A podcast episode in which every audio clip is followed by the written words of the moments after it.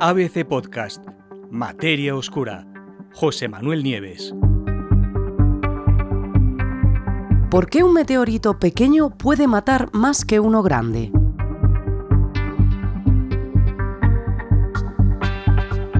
¿Cuál es la razón de que algunos meteoritos causen extinciones masivas con la muerte de muchas especies y otros, incluso si son mucho más grandes, no lo hagan?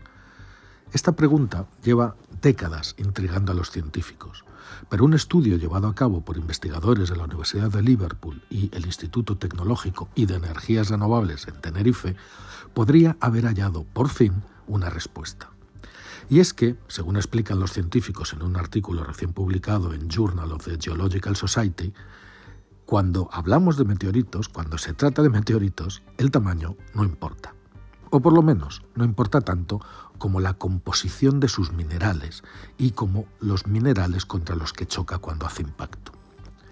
Pero veamos, a lo largo de su historia de miles de millones de años, la Tierra ha sido golpeada miles de veces por rocas espaciales de todos los tamaños. Y resulta que cuando esas rocas son lo suficientemente grandes, las nubes enormes de polvo generadas por el impacto pueden llegar a oscurecer por completo la atmósfera del planeta. Esto causa severos cambios en el clima y eso provoca la desaparición de porcentajes significativos de las especies vivas. Pero resulta que no siempre es así y los científicos no saben por qué. Por eso, este equipo de investigadores multidisciplinar fue formado por expertos en paleontología, en asteroides, en mineralogía, en física de nubes, en modelado climático, pues trató este equipo de averiguar el motivo por el que los meteoritos, como el de Chicxulub, por ejemplo, Chicxulub, que es el, impacto que acabó con, los, con la era de los dinosaurios hace 66 millones de años, con los dinosaurios y con el 75% de las especies del planeta, ¿eh? de tierra, mar y aire. Bueno, ¿por qué ese impacto fue mucho más letal, por ejemplo, que muchos otros de mayor tamaño que se sabe que fueron provocados por rocas más grandes, pero que no causaron ninguna extensión? ¿Qué fue lo que averiguaron?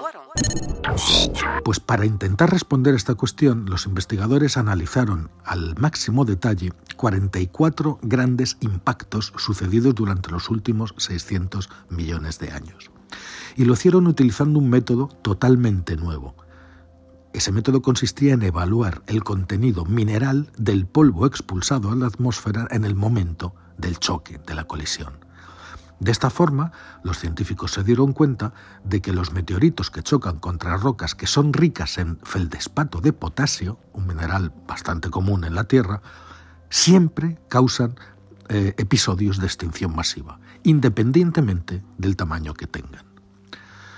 El feldespato de potasio no es tóxico, pero sí que es un poderoso aerosol mineral que afecta a la dinámica de las nubes, haciendo que dejen pasar más radiación solar. Esto, a su vez, calienta el planeta y cambia el clima. La atmósfera también se vuelve más sensible al calentamiento de las emisiones de gases de efecto invernadero, como las grandes erupciones volcánicas. ¿Existen ejemplos? Pues sí, existen ejemplos. ¿no? Los investigadores escriben que durante décadas los científicos se han preguntado por qué algunos meteoritos causan extinciones masivas y otros incluso los que son realmente grandes, pues no lo hacen. ¿no?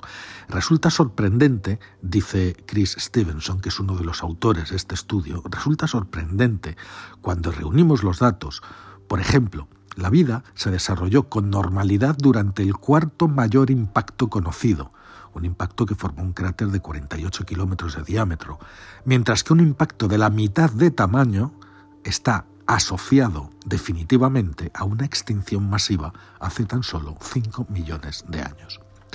Según este investigador, se han propuesto muchos mecanismos mortales o mortíferos, como las grandes erupciones volcánicas, pero al igual que sucede con los meteoritos, esos episodios no siempre están relacionados con extinciones masivas.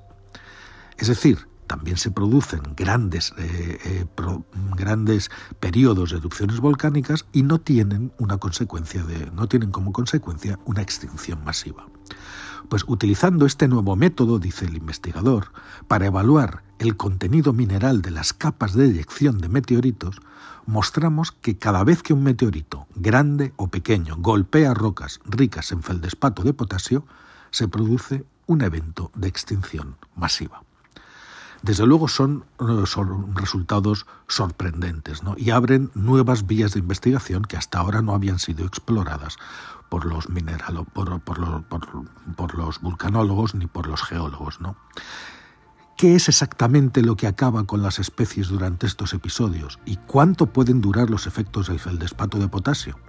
Bueno, hasta el momento que sepamos, solamente los meteoritos son capaces de hacer que este mineral se eleve en grandes cantidades hasta la atmósfera, ¿no? hasta el punto de alterar el régimen de aerosoles en la atmósfera, con consecuencias que ya sabemos, ¿no? gravísimas para el clima. Sin embargo, y así termina el estudio de estos mm, científicos, ahora las actividades humanas actuales representan un mecanismo similar y totalmente nuevo, con emisiones crecientes de aerosoles minerales a la atmósfera y no sabemos qué consecuencias puede tener esto.